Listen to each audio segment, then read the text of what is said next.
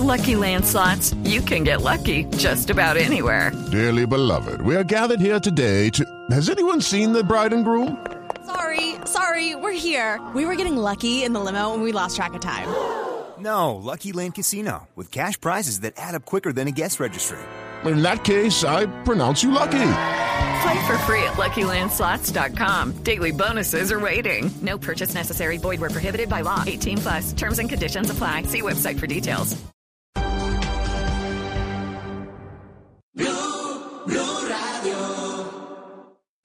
Este sábado en Travesía Blue nos vamos a conocer la ciudad bohemia de Europa, la ciudad que tiene mil historias por contar, Praga en República Checa. Una experta nos llevará de tour. ¿Enviaría su juguete favorito a conocer Tokio? Una agencia de viajes japonesa se especializa en turismo para osos de peluche. Les contaremos cuánto cuesta y qué tan próspero ha sido este emprendimiento nipón. ¿Saben cuáles son los tres pasos fundamentales para preparar una verdadera pizza napolitana? Un experto nos llevará hasta Nápoles para descubrir los secretos de su afamada pizza. Alisten maletas porque viajamos este sábado a las 2 y 10 de la tarde con Travesía Blue. Travesía Blue por Blue Radio y bluradio.com. Blue Radio, la alternativa. Esta es Blue Radio. En Bogotá, 89.9 FM. En Medellín, 97.9 FM. En Cali, 91.5 FM. En Barranquilla, 100.1 FM. En Bucaramanga, 960 AM. En Pereira y el norte del Valle, 89.2 FM. En Tunja, 103.1 FM. En Villavicencio, 96.3 FM. En Armenia, 89.2 FM. En norte de Santander, 97.7 FM, en Neiva 103.1 FM y en Córdoba 96.0 FM. También en bluradio.com, en Facebook Blue Radio Colombia, a través de Twitter en arroba Blue Radio Co y en la señal de TDT.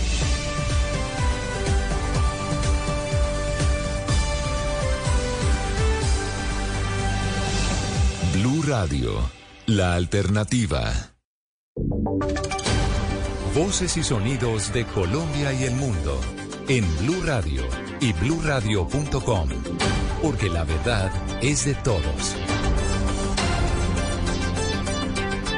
Dos de la tarde y 12 minutos. Muy buenas tardes a todos los oyentes que están conectados a esta hora con Blue Radio porque llegan las noticias en este sábado 19 de agosto y arrancamos hablando de la Unidad de Información y Análisis Financiero de Colombia que envió a las autoridades en Ecuador un informe de inteligencia, hablaría de movimientos económicos que estarían relacionados con el magnicidio del ex candidato presidencial de ese país, Fernando Villavicencio. Los detalles con Julián Peña. Damián, buenas tardes. Mire, Luis Eduardo Ginas, director de la Unidad de Información y Análisis Financiero, aseguró que ya envió informes de inteligencia a Ecuador después del atentado en el que fue asesinado el ex candidato presidencial Fernando Villavicencio y que hoy tiene implicados a seis colombianos y además uno más que terminó muerto en el momento del atentado. Esto dijo el director de la UIAF. Ya nosotros hemos también eh, ya eh, emitido informes de inteligencia a la UAFE eh, en Ecuador en torno a, lo que pasó, porque pues participaron colombianos, es lo que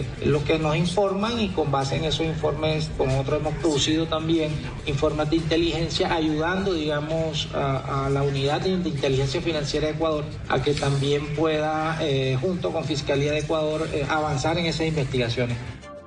Damián, recordemos que dentro de las hojas de vida criminales de esos seis implicados se reposan cargos por narcotráfico, homicidio, hurto, tráfico y porte de armas, así como ataque contra servidor público. Gracias, Julián. Ya les contamos más detalles en www.bluradio.com sobre esta noticia que entrega el director de la Unidad de Información y Análisis Financiero de Colombia. Cambiamos de tema porque la Cuarta División del Ejército logró la incautación de 78 kilos de cocaína en el departamento del Meta. Además, fueron capturados integrantes de las disidencias de las FARC. Juan Esteban Quintero. En un puesto de control sobre la vía terciaria en Campo Rubiales, en Puerto Gaitán, tropas del Ejército Nacional del Batallón Especial Energético y Vial número 15, en coordinación con la Policía Nacional, dieron este importante golpe capturando a dos integrantes, según versiones preliminares, de la subestructura Arcesio Niño de las disidencias que buscaban financiar sus actividades ilícitas con este cargamento de estupefacientes en el departamento del Meta. Coronel Wilson Miguel Zarabanda es comandante de la séptima brigada. Tropas del Ejército Nacional lograron, mediante la ubicación de un puesto de control, la incautación de 78 kilogramos de clorhidrato de cocaína, los cuales en el mercado tienen un valor aproximado de 900 millones de pesos. De igual manera, se incautó un vehículo de acuerdo a las autoridades, la droga fue encontrada en el techo de este vehículo, razón por la cual ya fueron puestos a disposición de los organismos judiciales. A las 2 de la tarde y 4 minutos nos vamos para el departamento de norte de Santander, desde donde lanzaron un llamado urgente a los grupos subversivos que delinquen en el territorio para que, al igual que el ELN, se sometan a un cese al fuego. Richard Quiñones. Luego de una semana cargada de varios hechos de violencia en la zona del Catatumbo, donde alrededor de ocho miembros de la fuerza pública resultaron afectados por dos ataques, al parecer perpetrados por disidencias desde las FARC, en donde adicional a esto, un uniformado murió y el secuestro durante varios días de una de las representantes de la registraduría en convención es lo que hoy obliga a Luis Fernando Niño, alto consejero para la paz y la reconciliación de Norte de Santander, pedir el cese total de las hostilidades de todos los grupos alzados en armas. Rechazamos rotundamente todas las acciones violentas que están sucediendo en el departamento. Las verdaderas intencionalidades de paz solo se pueden medir si las partes se ponen de acuerdo y respetan el cese al fuego y, por supuesto, las mínimas humanitarias. Mientras tanto, los candidatos a la gobernación de Norte de Santander no se atreven a ir a la zona del Catatumbo frente a la delicada situación de orden público y las amenazas que enfrentan como consecuencia de este mismo panorama. Seguimos hablando de las elecciones regionales que se acercan en octubre y sobre todo de lo que está pasando en Tolima porque fue capturado un presidente de la Junta de Acción Comunal y candidato a un consejo municipal. Fernando González tiene la historia. La detención del candidato del Partido Conservador al Cabildo Municipal se registró en el casco urbano de Planadas cuando realizaba labores propias de su proselitismo político, las cuales adelanta desde hace varios meses. Así lo relató a Blue Radio el coronel Libardo Fabio Gedarazo, comandante de la Policía Tolima. como le dije, es importante porque tenemos dos presidentes de juntas de acción comunal y dentro de eso es un candidato al Consejo. El gobernador dijo, si alguien de mi partido está vinculado con actividades criminales, tiene que responder. Precisamente, ¿quién es este candidato? Olimpo Cárdenas, presidente de una junta de acción comunal de una vereda de Planadas, estaba como candidato al consejo de este municipio. Él hacía inteligencia y determinaba qué personas eran sujetas de extorsión, a qué personas se les debía pedir dinero. Olimpo Cárdenas fue capturado en compañía de otros cuatro hombres señalados de ser miembros del Frente Ismael Ruiz de las disidencias de las FARC, que según el gobernador del Tolima, José Ricardo Orozco Valero, ya está totalmente extinto. Noticias contra reloj en Blue Radio. En noticias en desarrollo, en este momento el ministro de Defensa Iván Velázquez y la cúpula militar y policial se reúnen en la ciudad de Pasto con los alcaldes del departamento de Nariño para evaluar la situación de orden público en esa región del país. La cifra, al menos tres personas, dos de ellas menores de edad, murieron esta mañana en un accidente de tránsito cerca a Villa de Leiva que también dejó una decena de heridos. Y quedamos atentos a Kylian Mbappé, el futbolista de Paris Saint-Germain, iniciará el choque que disputará su equipo ante el Toulouse en el banquillo tras regresar a una convocatoria después de un mes apartado del primer equipo del conjunto parisino. Son las 2 de la tarde y 7 minutos. Los dejamos. Esto fue Voces y Sonidos. Llega a Travesía Blue. ¿Qué, qué alimenta mi mamá? Mi primera gran sonrisa, mis primeras palabritas, como crezco a toda solo quiero de lechitas. Son mis nuevas de lechitas, mis galletas las más ricas, con amor como ingrediente y con leche de lechitas. Las primeras galletas de tus hijos tienen que ser de lechitas, porque verlos felices te alimenta. Arthur's Cookies Factory. Para los gustos están los colores. Y para gozar está Son Bárbaro. Lo mejor de la música afrocubana y la salsa. Todos los sábados después de las 8 de la noche. Alístense para disfrutar de la música que jamás pasa de moda. No quiero que se me quite ahí. Me da. Son Bárbaro. Hasta la medianoche en Blue Radio. Santiago Rodríguez y Alejandro Carvajal. Son Bárbaro. y más hace parte de Travesía Blue, un espacio en donde le daremos los mejores consejos para que conozca los mejores lugares de Colombia y el mundo. Travesía Blue. Presentan Maritza Mantilla y Juan Casolarte.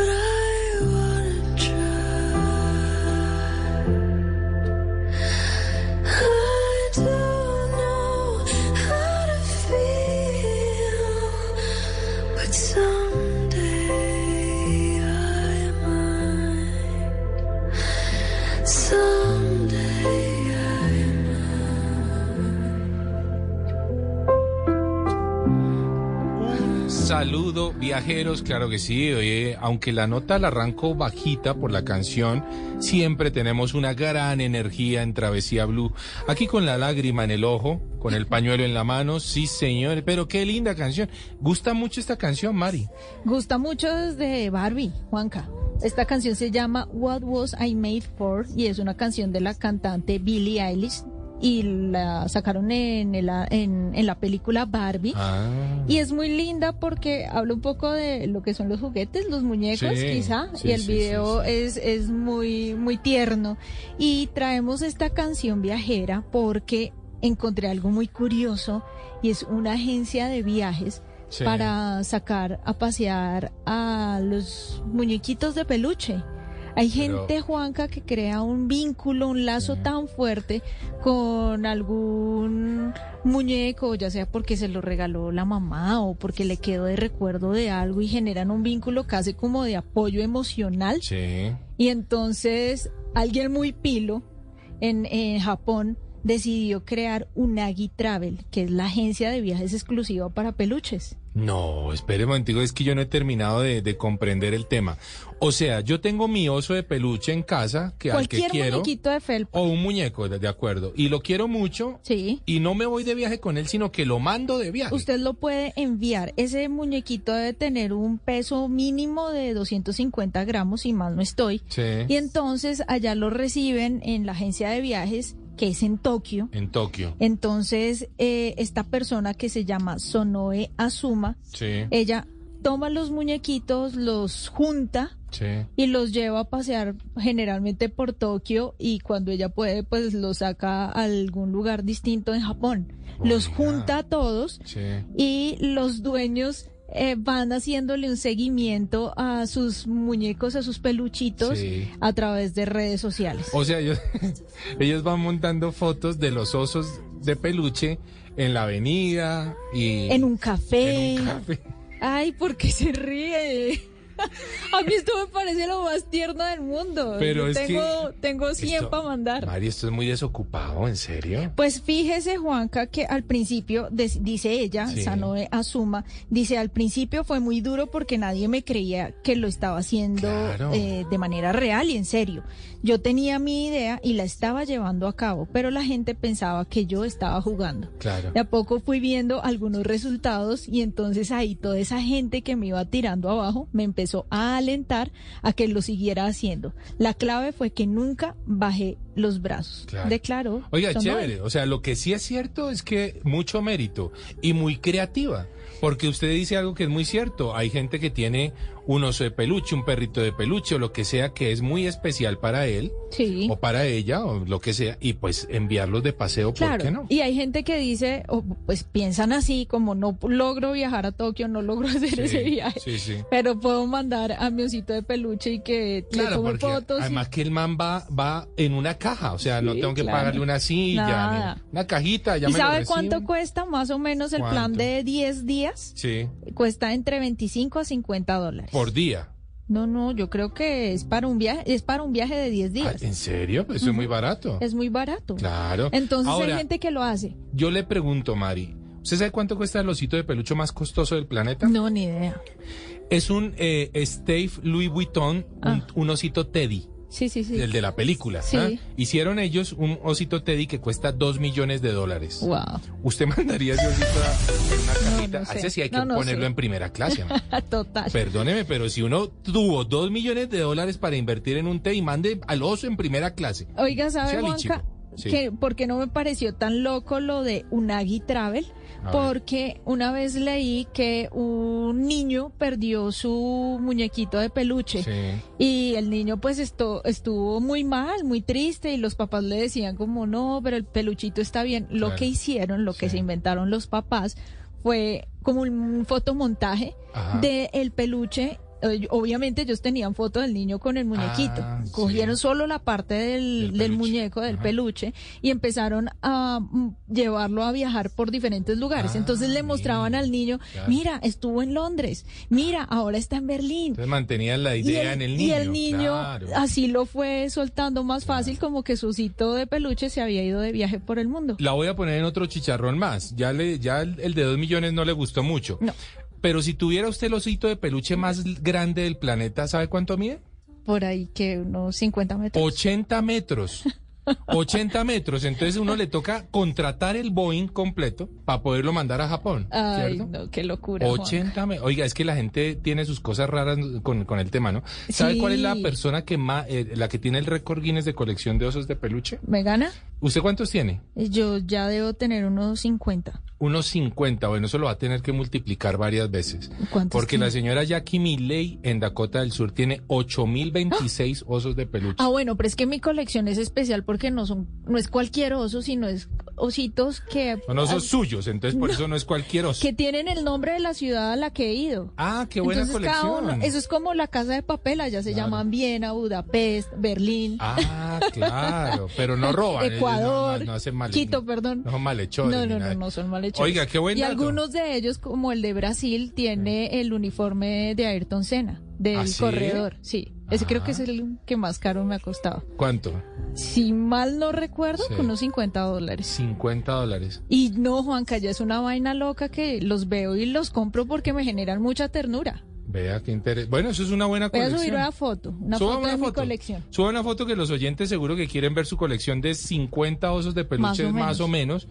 Escoja uno, lo manda a Japón y que después le cuente cómo le fue. Seguramente que le va a ir muy me bien. voy con él. O se va con él, no está Sí, nada sí, mal. sí. Bueno, así estamos arrancando hoy travesu- tra- travesuras, iba a decir yo. Travesía Blue. Hoy eh, viajando a través de los osos de peluche.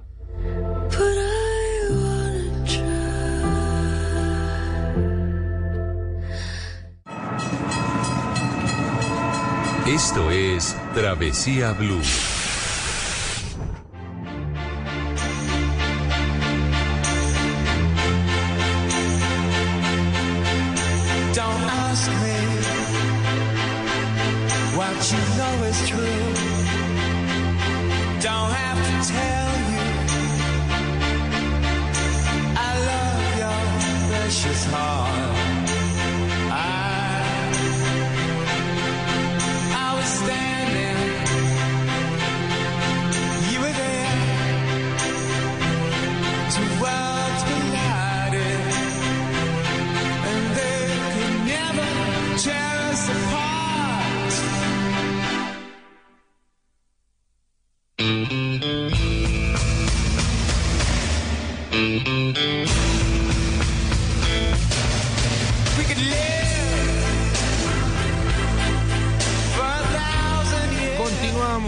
Continuamos en Travesía Blue. Uy, Qué canción esta, qué canción. Y, lo- y les vamos a recordar nuestras redes sociales, arroba Mari, ese Mari es con I latina, guion bajo travesía, y arroba de viaje con Juanca. Así nos van a encontrar en nuestras cuentas de Instagram y también en TikTok.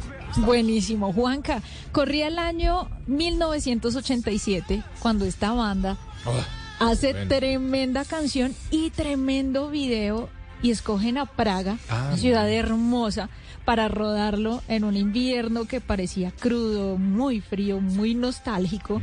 Y rodaron esto por diferentes calles de una ciudad que es hermosa en el 87. Yo creo que todavía estaban ahí como eh, muy, muy medieval, de hecho, Sí. porque esta ciudad pareciera que no tuviera grandes cambios. Pero vamos a hablar con Carmen Neide. Ella es española, la conocí en un tour, en un free tour con Civitatis. Y dije, esta mujer habla increíble, me ayudó a entender y a enamorarme de la ciudad gracias a la historia y a todo lo que le narraba al grupo de más o menos 20 personas. Y definitivamente, Juanca, pues llegó el momento de, de poder hablar con ella y de invitarla a que nos cuente por qué Praga. Carmen, bienvenida a Travesía Blue. Hola, hola, buenas, ¿cómo están? Muchas gracias por esta oportunidad. Ay, Muchas no, gracias. Carmen, con mucha alegría saludándola y sobre todo dándole la, la, la bienvenida para que nuestros oyentes conozcan un poco de esta ciudad que vamos a narrarles hoy. ¿Hace cuánto usted llega a Praga? Yo llegué por primera vez a Praga hace cinco años ya. Cinco años.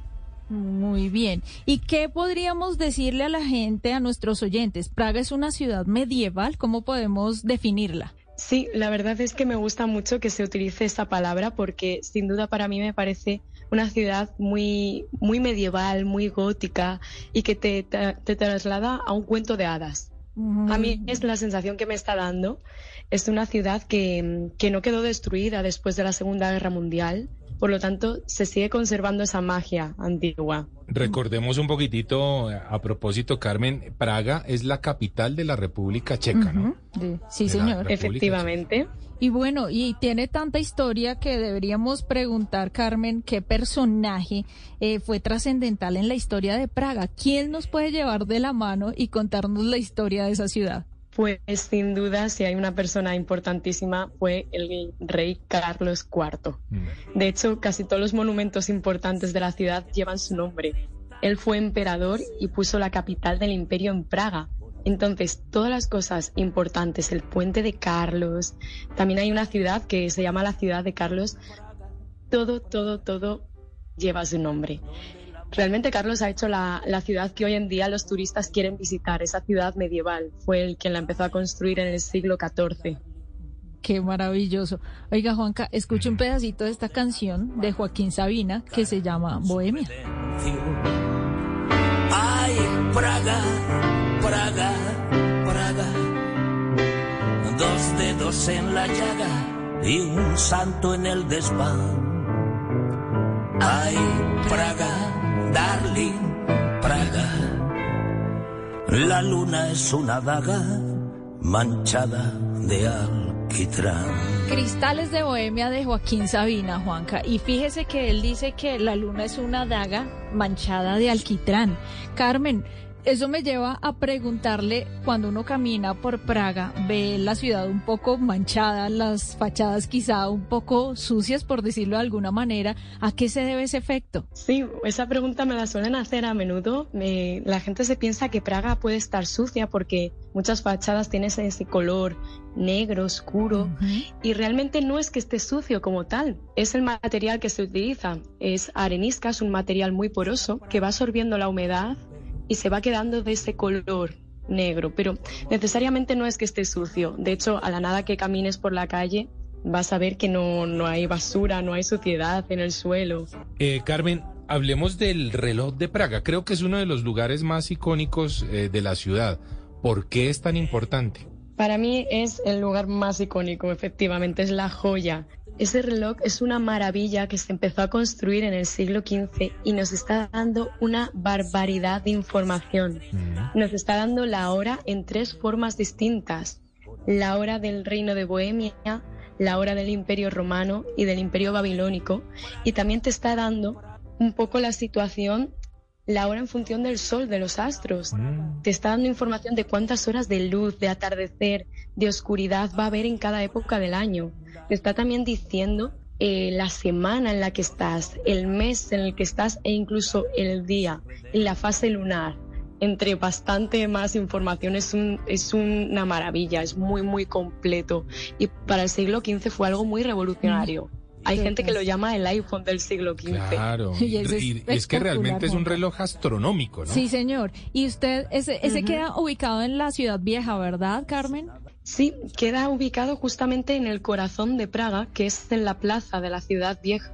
Está en una torre y es un, bueno, es una maravilla. La gente no, no puede pasar desapercibido. A la nada que estás caminando por Praga, vas a darte cuenta que, que está siempre rodeado. Todos los turistas van a ver el reloj astronómico. Yo pasé unas cuantas horas ahí, debo confesarles, y me encantaba ver cómo se llenaba la plaza cada hora, porque cada hora hay un espectáculo que, que no es lo más bonito del reloj, pero Sí. que convoca gente. Y eh, mientras tanto, me sentía tan a gusto de estar cumpliendo uno de los sueños que me había plantado en mi vida, Mm. que era quedarme ahí sentada viendo este hermoso reloj. Carmen, aprovechemos para hablar de lo que sucede en los alrededores de esa plaza o en esa plaza. Muchos de los restaurantes, de los bares que se encuentran ahí por su ubicación son los más caros. ¿Son la trampa de los turistas? Sí, sí, totalmente. Praga, realmente todo el tema de, de restaurantes suele tener un precio asequible, pero claro, hay que saber dónde ir y dónde no ir. Por ejemplo, en la, en la plaza de la ciudad vieja son precios, la verdad es que mm, desorbitados. Sí. Puedes llegar incluso a tomarte un café y un croissant por precios de 15 euros, Uy, no. 350 coronas, eso es mucho dinero. Pero lo bonito que tiene Praga es que a la nada que empieces a callejear y no hace falta que te alejes mucho, a lo mejor a 5 minutos de la plaza, Sí. hay restaurantes muy bonitos, muy buenos de precio y de muy buena calidad. Es, ese consejo está perfecto para todos nuestros viajeros que estén planeando ir a, a Praga.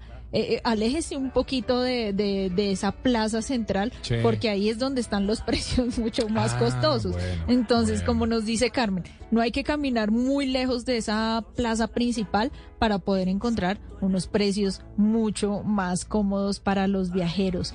Carmen, ¿Qué es lo que más le preguntan los viajeros dentro de esos recorridos que usted hace? Por ejemplo, eh, ¿nos convendría más pagar en euros o vale la pena cambiar a coronas checas? Sí, pues esto que aquí también hay un poquito de trampa con el asunto. eh, lo mejor es traer euros o la moneda que, que cada uno tenga, dólares, etcétera, y cambiarlo en Praga, cambiarlo en casas de cambio buenas. Aquí suele haber bastante engaño, eh, sobre todo antes de la pandemia, había muchas personas que intentaban engañar a los turistas diciéndoles que les iban a cambiar dinero en coronas y efectivamente les daban una moneda que no tenía nada de valor, no era una corona checa. Entonces, mi recomendación es llevar los euros a casas de cambio buenas que hagan un cambio muy parecido al real y cambiarlo ahí directamente. Porque en los locales hay veces que se puede cambiar, se puede pagar en euros, pero claro, Sí. el local está haciendo el cambio que le conviene, por lo tanto al turista siempre va a salir perdiendo. Y también recomiendo que, que se pueda tener efectivo, que se pueda tener cash en el bolsillo, porque en Praga no en todos los lugares aceptan tarjeta de crédito y esto es bastante importante. Claro. Claro, no, es que es, una es- recomendación importante. ¿no, Mire, Mari? Juanca, que uno a veces se veía como em, quieto o parado un poco porque no reciben tarjetas de crédito. Entonces hay que tener dinero en efectivo para pagar ciertos gastos. Oiga, buenos consejos, pero yo creo que nos estamos quedando un poquitito cortos. Hay mucho tema alrededor de Praga, por supuesto. Yo sigo sigo teniendo inquietudes con el, con el reloj de Praga porque entiendo que hay unas estatuas alrededor. Como que unos muñequitos. Sí, pero que simbolizan pecados capitales. Sí, ¿no? los Bueno, pecados. Hay cosas que vamos a estar eh, hablando un poquitito más adelante. Carmen, si usted me permite, vamos a hacer un pequeño corte en Travesía Blue y ya regresamos y seguimos hablando de Praga, ¿le parece? Perfecto. Muy bien, ya regresamos, estamos en Travesía Blue.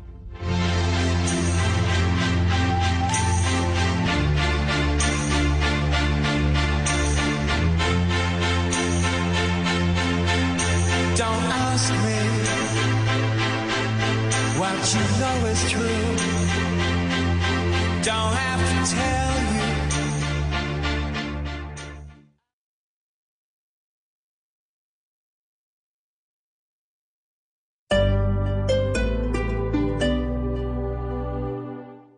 ¿Ahora te preocupas por tu familia? Entonces, ¿por qué darles solo huevos ordinarios cuando pueden disfrutar de lo mejor? Eggland's Best, los únicos huevos con ese delicioso sabor fresco de granja, además de la mejor nutrición, como 6 veces más vitamina D, 10 veces más vitamina E y 25% menos de grasa saturada que los huevos regulares, además de muchos otros nutrientes importantes. Así que, dales los mejores huevos. Eggland's Best, mejor sabor, mejor nutrición, mejores huevos. Tranquilo, hermano, para eso estamos. Dígame a dónde hay que ir. Yo paso por usted, pago lo de la gasolina, vuelvo y lo dejo en su casa y si quiere pasamos por el niño. Si a ti también te gusta ayudar a los demás, te esperamos en la caminata de la solidaridad este 27 de agosto. Dona corriendo, bailando, cantando, caminando y podrás participar en el sorteo de un carro cero kilómetros. Dona en Patrocinan Cruz Verde, Fundación Bavaria, apoyan Publimetro, Saico, Ministerio de Cultura, Programa Nacional de Concertación Cultural. Apoya Blue Radio. Estoy 100%. Descargue Blue App. Nuevo diseño. Una app más eficiente y liviana. Notificaciones con información de última hora. Podcast, programación de Blue Radio y todas las señales nacionales Blue en vivo donde y cuando quiera. Descárguela en Google Play y App Store. Radio, la alternativa.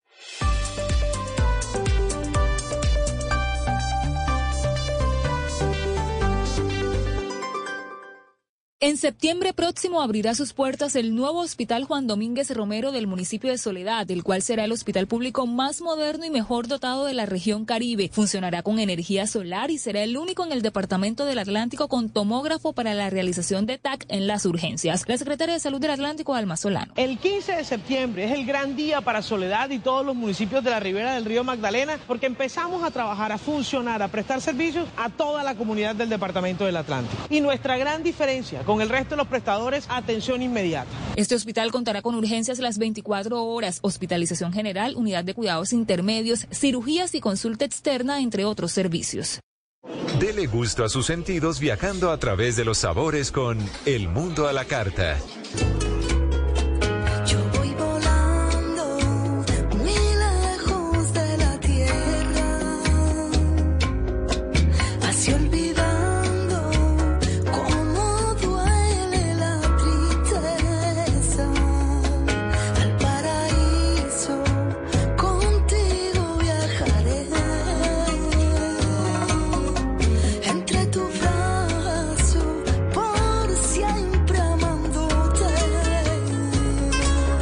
Continuamos en Travesía Blue. Les recordamos nuestras redes sociales, arroba marilatina, guion bajo travesía y arroba de viaje con Juanca. Ese Juanca es con la letra K al final. María, ¿a usted le gusta la pizza napolitana? Todas las pizzas me gustan. A mí me confunde un poco eso, la verdad. A mí me dicen, quiere napolitana, quiere siciliana, quiere neoyorquina, ah, quiere de Chicago. Y yo usted digo, está hablando es de la ciudad. de las ciudades, exactamente, ¿no? No del sabor No, de la no, pizza pues napolitana. además es que eso es otra pregunta. Yo digo, ¿y en qué se diferencian? ¿no? O sea, no.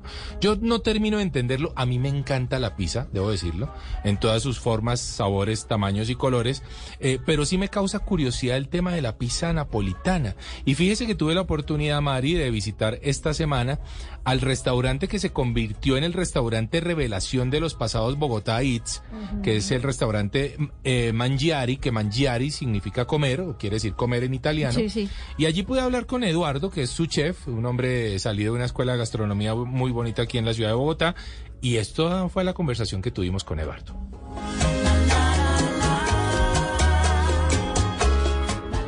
Bueno, Eduardo, eh, eh, vayámonos a viajar un poquitito a través de, de los sabores de Mangiare. Acá tenemos una pizza muy especial que de hecho los ha hecho muy reconocidos a ustedes porque además se convirtieron en el restaurante Revolución, en el restaurante que hay que conocer definitivamente en los pasados eh, Bogotá Eats, en donde participa mucha gente. ¿Cómo lo lograron? ¿Y, cómo viajamos a través de estos sabores? Bueno, pues Manjar es eh, una carta de amor y de constancia a mi, a mi historia como cocinero y como persona. En realidad, eh, Mangiare, aunque es un restaurante italiano, tiene mucha influencia de mi vivencia como persona y como cocinero, entonces no van a encontrar comida absolutamente tradicional italiana, sino siempre con una vuelta de tuerca hecha por mi personalidad como cocinero. Perfecto. Eduardo, en la esquina de mi casa hay una pizzería que dice pizzería napolitana y la verdad no he creído del todo que eso sea napolitano. ¿Cómo se logra una pizza napolitana? ¿Realmente qué debe ocurrir para una pizza napolitana considerarse de Nápoles? Bueno, eh, los, napolitanos eh, tienen muchas normas para preservar su tradición y para uno atreverse a decir que, que va a ser la pizza al estilo napolitano debe seguir estas normas. Por ejemplo, las más clásicas y más importantes son que la pizza debe tener un cornichone. Esto quiere decir que debe tener un borde expandido, fruto de la fermentación prolongada. Y en el centro, donde están los ingredientes, debe ser una masa delgada y como lo dicen ellos, eh, no debe ser ni crocante ni blanda, sino ellos le tienen la palabra en italiano que se llama mórbida. Es esta textura entre crocante y suave, melcochuda, digamos que podría ser la traducción. Eh, también una de las características es que se deben usar tomates San Marzano para hacer la salsa, los cuales nosotros aquí personalmente eh, conseguimos eh, con un proveedor que los está sembrando orgullosamente acá en Colombia. Nosotros no los usamos de lata ni nada por el estilo y nosotros le damos la vuelta de tuerca rostizándolos en el horno con diferentes especies. Y también usamos el queso que se usa tradicionalmente en Nápoles, que es el mozzarella fior de latte, que es un queso fresco hilado a mano hecho a base de leche de vaca. Pero veo que no lo rayan. No, nosotros no lo rayamos precisamente por lo que es un queso hilado a mano para que no se pierda esa construcción y que le dé la textura a la pizza. Nosotros lo cortamos en cubos y lo ponemos perfectamente fresco en la pizza. Muy bien, ¿con qué podríamos eh, maridar cua- eh, una pizza? Eh, ¿Qué vino quizá podríamos utilizar o más bien servirnos para resaltar los sabores de la, de la pizza? Bueno, yo no te había contado, pero en Mangiare, además de la parte de la cocina italiana, tenemos la parte de la enoteca. Somos una tienda de vinos especializados en vinos italianos, en donde nuestra intención es que nuestros clientes puedan probar diferentes regiones de Italia o del mundo por medio de diferentes cepas autóctonas y que nos animemos a probar diferentes eh, tipos de vino para que no nos quedemos siempre en lo mismo y poder empezar a crear una cultura en Colombia. Y recuerden, nos llamamos Mangiare Pizzería Noteca. Los esperamos con los brazos abiertos de martes a domingo.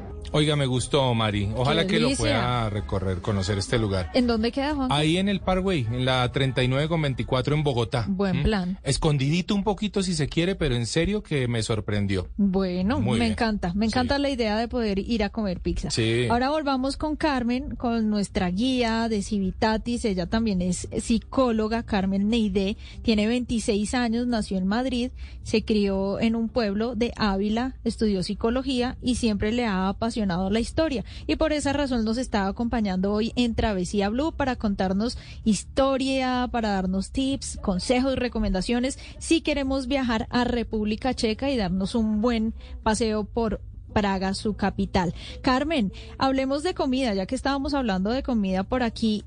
Contémosle a nuestros oyentes cuál es ese plato típico de República Checa y que podamos conseguir fácilmente en Praga. Sí, pues yo aquí siempre digo lo mismo.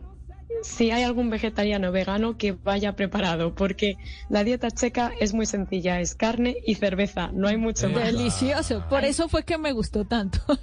Carne y cerveza. Es una delicia. Sí, hay un plato en concreto que es muy famoso y se llama sviskova en checo y es un solomillo de ternera con una salsa suave de verduras y tiene un toque cítrico. Le ponen o naranja o limón y por encima lleva arándanos y Mm. crema de leche. Epa. Está bastante bueno, sí, sí. Carmen, también, y, y es curioso porque en ese recorrido que hice Praga, Viena, Budapest, en los tres, en las tres ciudades eh, ofrecían goulash como, como, como el plato típico y tradicional. ¿Es también plato de Praga? ¿Cómo se disputan ellos tres esta delicia?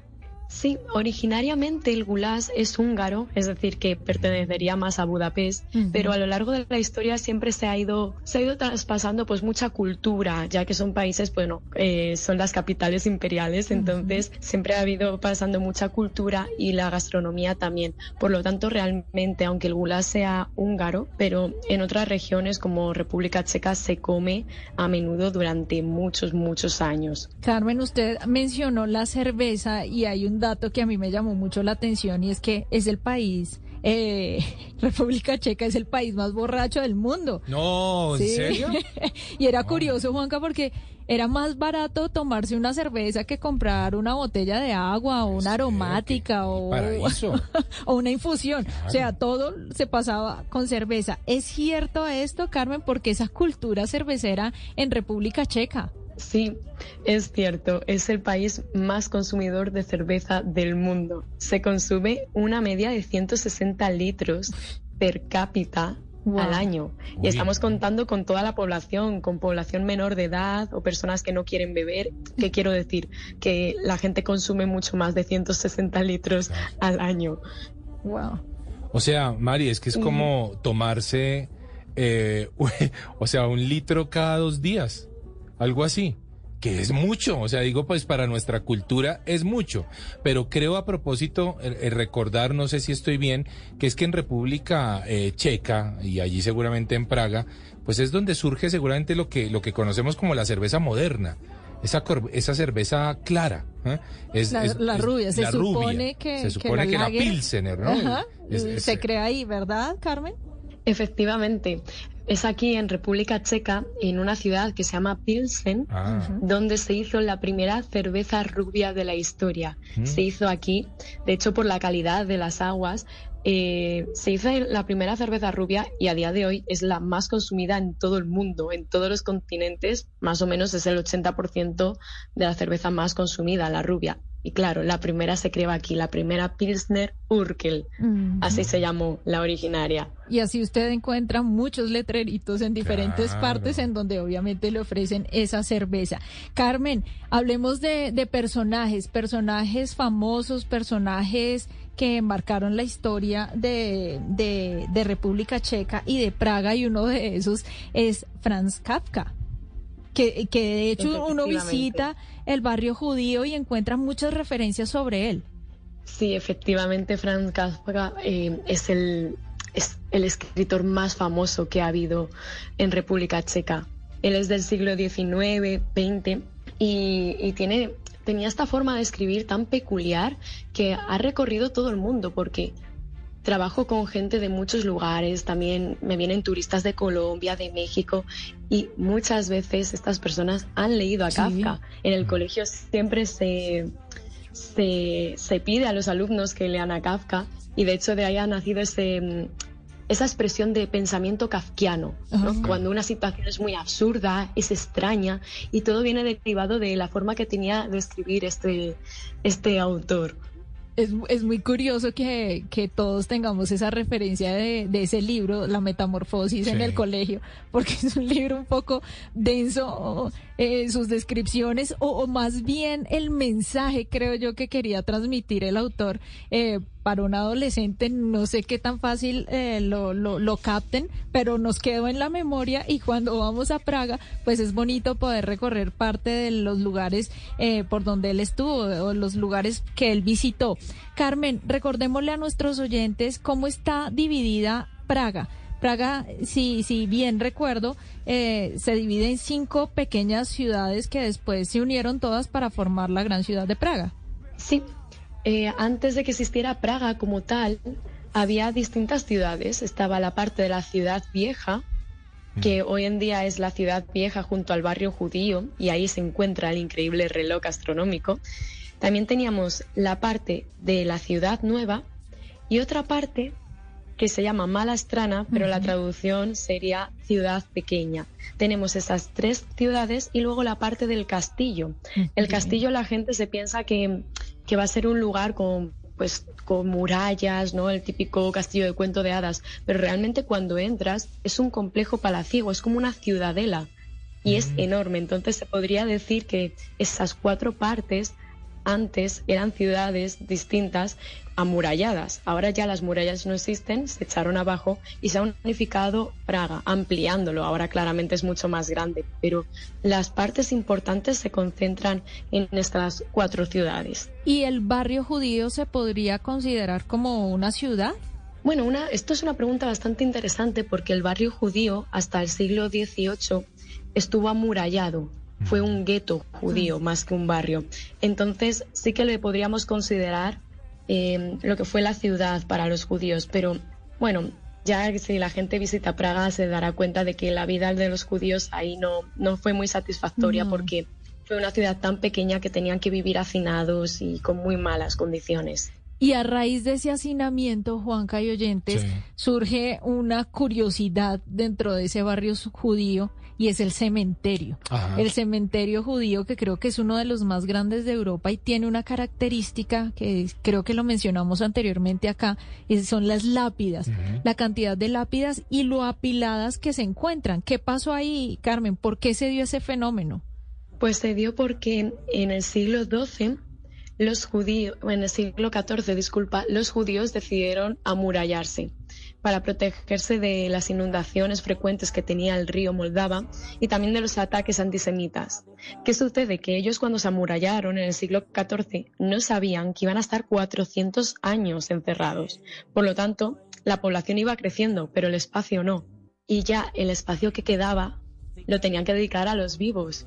Y la única forma de hacer crecer este cementerio fue hacia arriba. Por lo tanto, lo más curioso de este cementerio es que tiene, mide alrededor de entre 8 y 10 metros.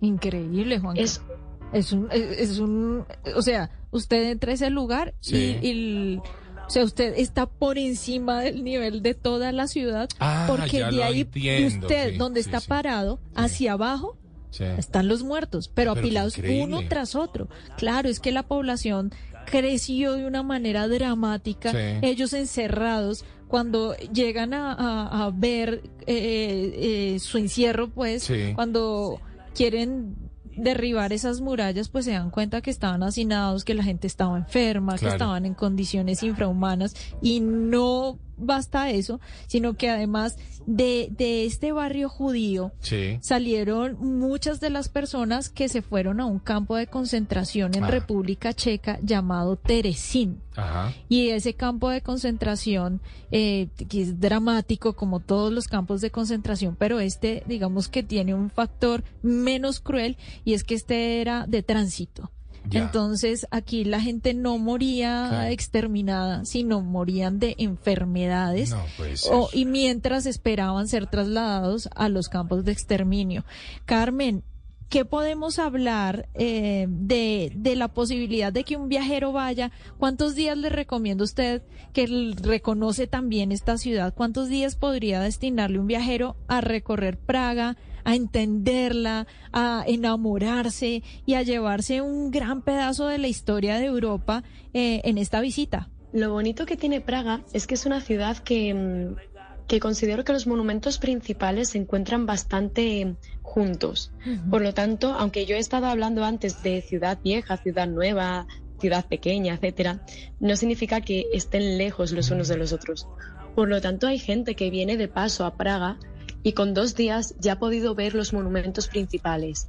Lo que yo sí que recomiendo es que se esté un poquito más, porque ya para mí Praga no es simplemente ir a la carrera, a ver monumentos, a hacer un tour, no, es que te cuenten la historia, conocerlo, pero sobre todo que tú tengas tiempo para estar paseando, porque sin duda estar una noche de bohemia caminando por Praga es precioso. Y sobre todo, lo, lo interesante aquí es que hay sitios muy cerquita de Praga que se pueden visitar y son muy curiosos, como por ejemplo este campo de concentración de Teresin que acabas de comentar, pero luego otros pueblecitos medievales como Kundahora, Chesky Krumlov y se encuentran bastante cerca. Entonces, si quieres visitar simplemente Praga, quizá con tres días está bastante bien. Pero yo podría aumentarlo incluso a cuatro o cinco Mm. días, ya si quieres empaparte de esta cultura y conocer los alrededores, que sin duda no va a dejar indiferente a nadie. No, y la verdad es que creo que si uno sigue a ese paso terminamos en 15 días y creo que vale la pena. Yo las he estado escuchando atentamente hablar sobre Praga porque Mari estuvo recientemente en Sí. Praga justamente, por eso hablan con tanta propiedad, claro que sí, y la verdad es que me suena un destino histórico, cultural, Ay, de- es de hermoso, remembranza, de reflexión, Sí, sí. pero es un destino también natural de alguna forma o no mucho, Carmen. ¿Un destino de naturaleza? De naturaleza, Praga realmente tiene algunos parques muy interesantes, muy grandes y bonitos, pero sí que es cierto que la ciudad en sí, si quieres ver naturaleza, tienes que salir un poco más. Por eso quizá a lo mejor ciudad como Český Krumlov tiene más naturaleza, o hay eh, un lugar que muy pocos turistas conocen y se encuentra en tren a media hora de Praga, y es Karnstein, que hay un castillo increíble que nos hizo nuestro querido Carlos IV y se encuentra en plena naturaleza, rodeado de montes, de árboles y la verdad es que es muy interesante en ese sentido. Eh, una ciudad maravillosa, Juanca, el río Moldava, usted poder caminar por el puente Carlos. Eh, bueno, es que son muchos monumentos, pero también es una historia y creo que de la historia cuando uno se encuentra con personajes como Carmen, que le narran también todo lo que sucede en, as- en esa ciudad, usted empieza a encontrar conexiones de mil maneras. claro. Y una de esas conexiones puede ser Mozart, eh, puede ser la música, puede ser los cristales de Bohemia, bueno, tantas referencias, eh, el mismo Kafka. Claro. Entonces, son cosas que van enriqueciendo el viaje que definitivamente vale la pena recorrerlo, pero sobre todo cuando se tiene una buena guianza. Por supuesto, y esa guianza es la de Carmen Neide. Carmen, ¿cómo la encontramos en redes sociales? Ay, muchas, muchas gracias por, por estos cumplidos. Me siento muy halagada. Pues noso- nosotros em, trabajamos con Civitatis, nos deriva muchas reservas, pero la empresa a la que la deriva se llama Torres de Praga. Ajá. Y nos podéis encontrar en las redes sociales como Torres de Praga. Es la empresa que trabaja en Praga y alrededores y hacemos tours exclusivamente en español. Tanto mis compañeros como yo estamos a diario haciendo estos recorridos y estamos encantados de recibir personas de todos los lugares y sobre todo de Colombia, que sois muy, muy simpáticos y siempre es un gusto teneros. Qué bueno, Carmen, maravilloso haberla tenido en este espacio. Muchas gracias, Carmen, y espero podernos conocer y encontrar algún día en Praga. Aquí os esperamos con una buena cerveza. Ah, qué rico, qué rico. Muy bien, ya vamos cerrando. Estamos en Travesía Blue. Ay, Praga, Praga, Praga. Dos dedos en la llaga y un santo en el desván. Ay, Praga, darling. La luna es una daga manchada de alquitrán.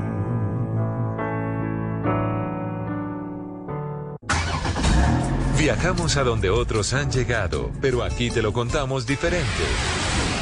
Travesía Blue. Ay, abuelos, los recuerdo, los recuerdo con gran pesar. El golpe de sus tambores, el alma me hace temblar.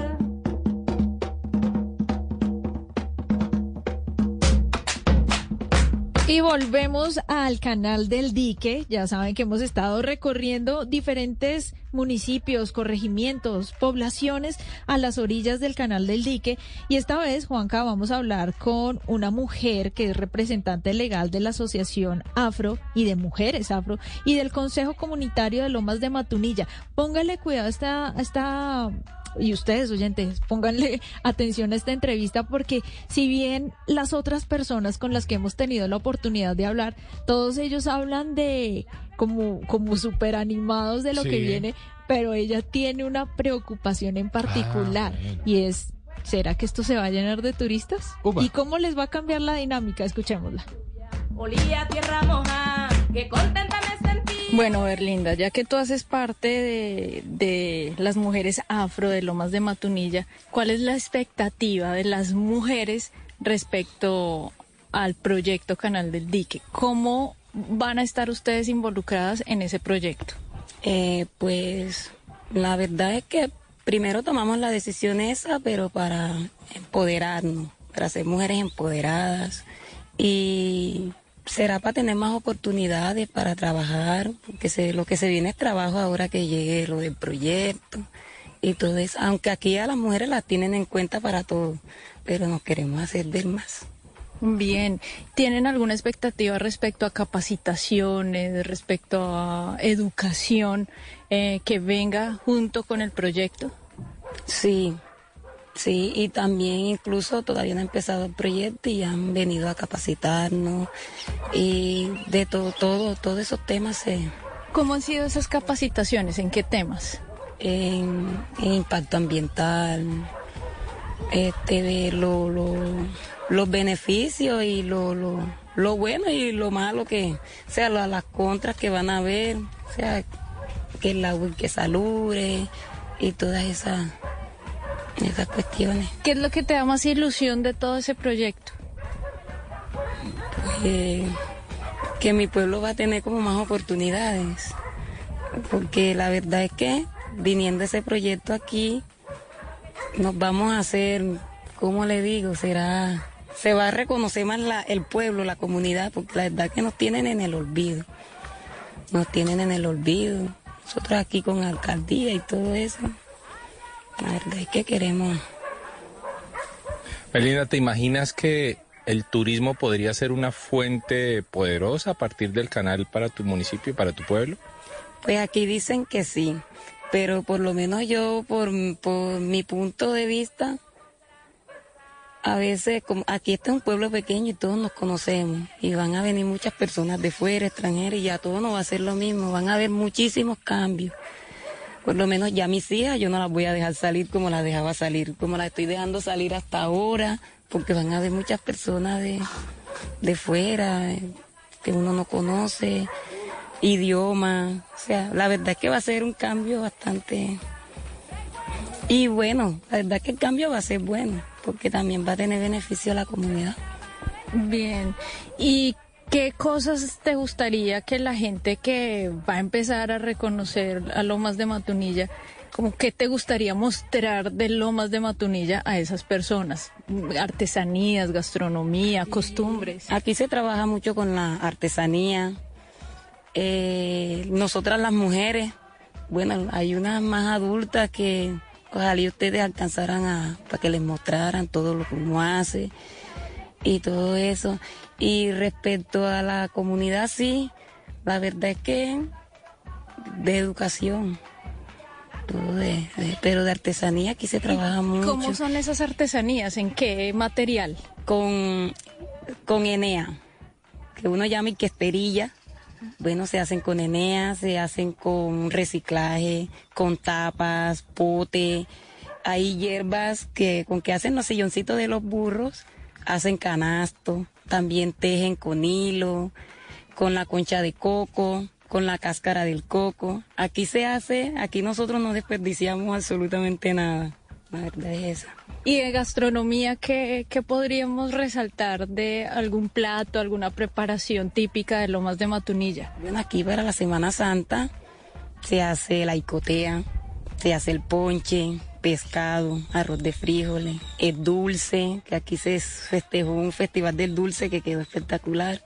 Y aquí se ve mucho el pescado, el arroz de coco. Ese es los platos típicos de aquí de la comunidad de Lomas de Matunilla. Contigo los días de playa me dan más calor.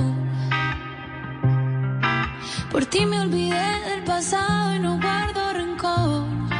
Oiga, Mari, me gusta la preocupación que también genera, ¿no? Es- Sí, Está bueno. me gusta la visión femenina. Ella dice, sé que como mujeres nos van a tener incluidas dentro del Claro. proyecto, pero me preocupa que aquí todos nos conocemos y después va a llegar tanta gente que yo no voy a dejar salir a mis hijas. Que no va a dejar salir a las hijas. eh, Eso es Eso. cuestión de educación, que en las capacitaciones no solo sea cómo, cómo abordar el, el proyecto, sino también los cambios que este va a traer. Y si estos lugares, Juanca, eh, van a tener, eh, y ya tienen de hecho una vocación turística, pero se va a eh, ver mayor flujo de gente, Claro. pues la gente debe saber también cómo tratarlo al interior de su comunidad. Así es, y también el mensaje debe ser claro, es cierto, hay que cuidar a los adolescentes.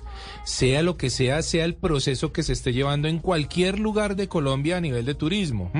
En Cartagena, en Medellín, en Bogotá, en tantas ciudades que tienen tantas dificultades con la adolescencia en términos de turismo, que se les ve en bares, en casinos y en lugares en donde no deberían estar presentes, eh, pues hombre, también eh, esta señora nos expresa su propia preocupación alrededor de lo que va o lo que puede ocurrir más adelante con su municipio y por supuesto con su comunidad.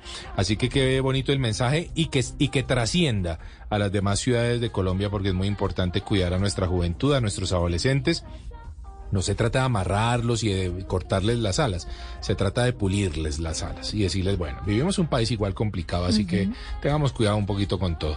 Bueno, Mari, nos vamos, nos vamos, estuvimos hoy viajando muy sabroso, primero con ositos de peluche. Ay, divinos. Sí, señora. Con la agencia de viajes especializada eh, para ositos, Para de, ositos de peluche y en muñecos de felpa. en Sí, Tokio, señor. Sí, señora. Y luego nos fuimos a Praga. Uy, qué bella ciudad, la ciudad de las 100 torres. Por ahí dimos una pausita para comernos una pizza napolitana, deliciosa, y luego terminamos en el canal del dique. En Lomas de Matunilla. Exactamente. Así que bueno, Mari, nos escuchamos en ocho días. Dentro de ocho días volvemos con más inspiración para que todos ustedes salgan a recorrer Colombia y el mundo. Jacob, gracias, mi hermano, y piloteando el Control Master. Por supuesto, Laurita Ropera, nuestra productora en Travesía Blue. Y a nuestros oyentes, recuerden que la vida es un viaje maravilloso. Ustedes continúen con nuestra programación habitual en Blue Radio. Nos escuchamos en ocho días. Chao.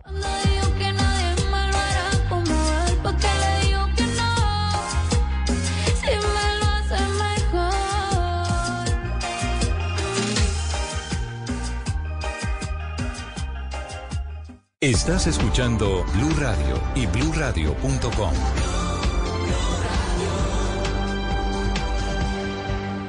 ¿Qué? Bueno, nos vamos. Aquí tiene su cuenta. Espere, ¿10 mil dólares? Así es, las cervezas, hamburguesas, alitas, postre, la multa por conducir borracho a casa, licencia suspendida, días de cárcel, días de trabajo perdidos. Ya sabe, todo lo que involucra obtener un DUI. Bueno, y lo que quiera dejar de propina. No pagues el precio de tomar y manejar. Te puede salir caro. Maneja tomado y serás arrestado. Un mensaje de Netza. ¿Es la educación? Educación es todo lo que nosotros podemos aprender. Conocimiento nuevo y desarrollo de habilidades. Los conocimientos que debe tener una persona en diferentes áreas. Las posibilidades de transformar el mundo a partir de la educación son infinitas. La educación es y tiene que ser siempre esperanza. Yo soy Sergio Fajardo y les voy a presentar el video podcast El Profesor. Con educación todo se puede. En cada capítulo, educadores, Vamos a ver quiénes son, cómo viven, cuáles son las condiciones que tienen. personalidades, Jorge Valdano, exfutbolista de la selección argentina. El entrenador es el que tiene que hacer homogéneo el universo. e invitados especiales. María Figueroa, ella fue la directora del ICFES en Colombia. esa relación con el profesor. Una relación dentro del respeto, pero que haya una relación. Conversarán con el profesor Fajardo para que entendamos la educación desde todos los puntos de vista. Bienvenidos, bienvenidas, vamos a pasar muy bien. El profesor, con educación, todo se puede. Recuerden que nos pueden escuchar en todas las plataformas de streaming. Activen las notificaciones y además síganos en las redes sociales. Voces y sonidos de Colombia y el mundo en Blue Radio y bluradio.com, porque la verdad es de todos.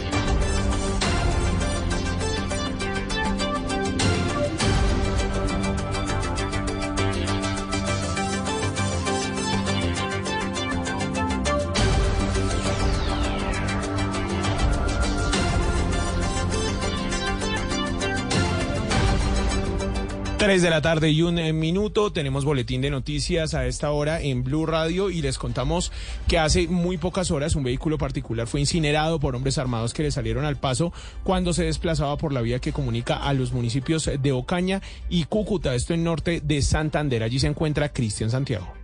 Hombres armados le salieron al paso a un vehículo particular que se desplazaba por la vía que comunica los municipios de Ocaña y Cúcuta en el departamento norte de Santander, muy cerca del corregimiento de la San Juana. Obligaron a los ocupantes a descender y procedieron a incinerarlo y dejarlo atravesado en uno de los carriles. En esa zona hay presencia de grupos que operan en nombre de los pelusos y que han venido generando temor y zozobra entre los habitantes. La policía y el ejército dispusieron de patrullajes mixtos para acompañar a los viajeros, llegar al lugar y poder contrarrestar cualquier acción criminal. Gracias, Cristian. Les contamos que hay emer- emergencia en el Valle del Cauca por aumento de los casos de dengue. La gobernación de ese departamento declaró emergencia sanitaria después de siete semanas consecutivas de brote. Lina Vera.